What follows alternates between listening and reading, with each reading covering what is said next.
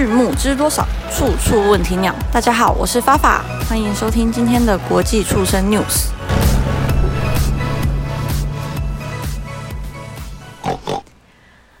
Hello，谢谢大家收听国际畜生 news 第一集。大家好，我是主持人发法。发发我啊，本身其实是从事畜产业相关的行业。而且，其实我一直以来对这种在地产业拥有相当的热情，认为台湾的潜力不止现在所呈现的。所以呢，这次的国际续生 news，我主要会透过转译国际文章、市场现况，去传递我对这一片土地的认知以及热爱，这是我的初衷。这个国际续生里面的节目呢，内容包括每周的国际新议题。台湾现场养殖的一些杂谈，以及消费通路走向等多元面向。我希望啊，我的声音可以陪伴听众朋友们度过工作或是通勤前的时间。在国际新闻快报，每个礼拜会分享一到两则国际新闻，并且搭配畜牧现况、原料、物价议题等进行讨论。而在处处问题鸟单元，则会分享我。发发我在现场或是职场遇到一些鸟议题，这部分也欢迎听众朋友可以投稿这个单元哦。好，首先带大家来看上周的新闻快报。这礼拜的主要新闻呢，我们要来看到的是夏季的高温警报。相信大家都可以感受到，这个礼拜的天气非常非常的炎热。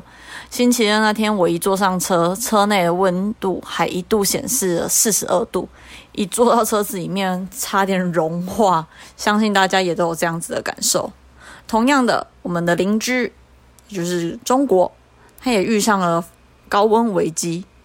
我整理了一下这几天跟中国有关的高温危机的资讯。像根据综合路媒报道啊，一台载有一百五十多头猪的货车，它准备要从内蒙古前往浙江，行经常州天目服务区时，因为天气炎热的关系，高温达到了四十一度，有许多猪只出现严重脱水的症状。再这样子下去，可能还没到市场，它就已经变成烤乳猪了。所以呢，司机非常急忙的打给了消防队员。在消防队员赶来之后，立即架设水枪，然后利用人造雨的方式给猪群降温消暑。大概喷水二十分钟之后呢，这些小猪才又恢复了活力。同样的，在中国的黄冈市，也有司机因为两千多羽的肉鸡他们中暑，然后跑到当地的消防局，请求消防队员为这些鸡只洒水降温。同样的。高温问题也出现了在纬度比较高的日本。今年日本的夏天比往年更早来报道。首先，先科普一下，一般日本在摄氏三十度以上，他们会称为是真夏日；在摄氏三十五度以上呢，则会称为是猛暑日。今年除了第一个真夏日提早到五月来报道之外，从有记录以来。上一次东京最快出现猛暑日的记录是在一九六三年的六月二十六日，而今年东京提早到了六月二十五日就出现了猛暑日。此外呢，更是连续九天记录到了高达摄氏三十二度的高温。另外，日本大部分的地区通常会在六七月迎来梅雨季。但是日本气象厅呢，在今年的六月二十八日就宣布了，关东、甲信、中部和九州地区的雨季已经结束了。这是从一九五一年以来最短的雨季，比往年呢整整提早了二十二天就结束。所以呢，在这样子的极端高温之下，日本政府已经发出了供电吃紧的警告。日本政府当局呢，在六月二十七日就要求了东京地区的商家节约用电，但是他们还是补充说明，民众为了避免中暑，应该要多喝水，以及适当的吹冷气。虽然现在有 COVID-19 的疫情，可是，在户外较为空旷的地区，还是要脱掉口罩来避免中暑。但是，由于近期的日本电价调涨，许多民众他们为了节省电力，恐怕会舍不得开冷气，而面临中暑的风险。截至六月底，东京就有数百人因为中暑而送医。从这里我们就可以看到，其实同样是亚洲地区的日本以及中国，他们都跟我们一样面临了高温的危机。接着，我们来看看地球另外一端的美国以及欧洲，他们的天气气候如何呢？在地球另一端的美国，他们也出现了热盖效应。什么是热盖效应呢？热盖效应主要是指地表热空气在向上对流时，因为高气压的影响下降，出现了反复升温的状况，就像一个盖子，把所有热气都密闭在都市的上方。所以，根据 CNN 的气象新闻指出，目前笼罩在北美大平原一带的热盖效应将往东移动，未来的几天，美国中西部以及南部。都会出现高温的天气，部分的地区甚至可能飙出四十度以上的高温。热盖效应啊，对于当地的农业造成相当严重的影响。例如，在 Kansas 州有大约两千头乳牛因此而热死。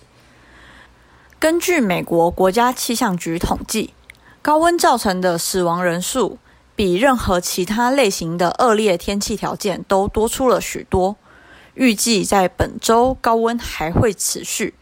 今年的高温记录不仅打破了十年前的记录，有些甚至比记录还高出了六度以上。这样子极度严峻的高温，它影响的其实不只是人类，对畜产业的动物也有非常严重的影响。环境的高温对于我们非常容易产生明显的影响。像我自己本身是不太会流汗的人，所以当遇到高温的时候，我整个脸会上红的跟关公一样。然后一般的状况之下，我们可能会发现专注力慢慢慢的丧失，然后情绪可能会易怒，然后甚至有时候根本会没有想要喝水的感觉，这就是中暑的症状。然后其实台湾啊，它位在于热带地区。在夏季，无论是人或是动物，其实都一直处在于这种高热的紧迫压力之下。近年来，更因为受到了极端型的气候影响，所以台湾在这几年夏季的气温整体是越来越高，甚至可以观察到西半部地区近十年来六月份就已经出现了高温，而且高温三十度的天数超过二十天以上，这都是非常可怕的。这也刚好带入了我们今天的处处问题鸟单元。最近啊，经常听到客户反映到了，最近因为夏天太热了，母猪到第四周就没有奶，要怎么办？这样子我的小猪怎么养？先跟大家科普一下，以台湾的状况呢。母猪在生下小猪之后，会让小猪喝母奶大约四周左右。这段时间也是为小猪的健康奠定基础。奶水比较充裕的猪妈妈呢，它们带出来的小猪会比较健康，而且不容易生病。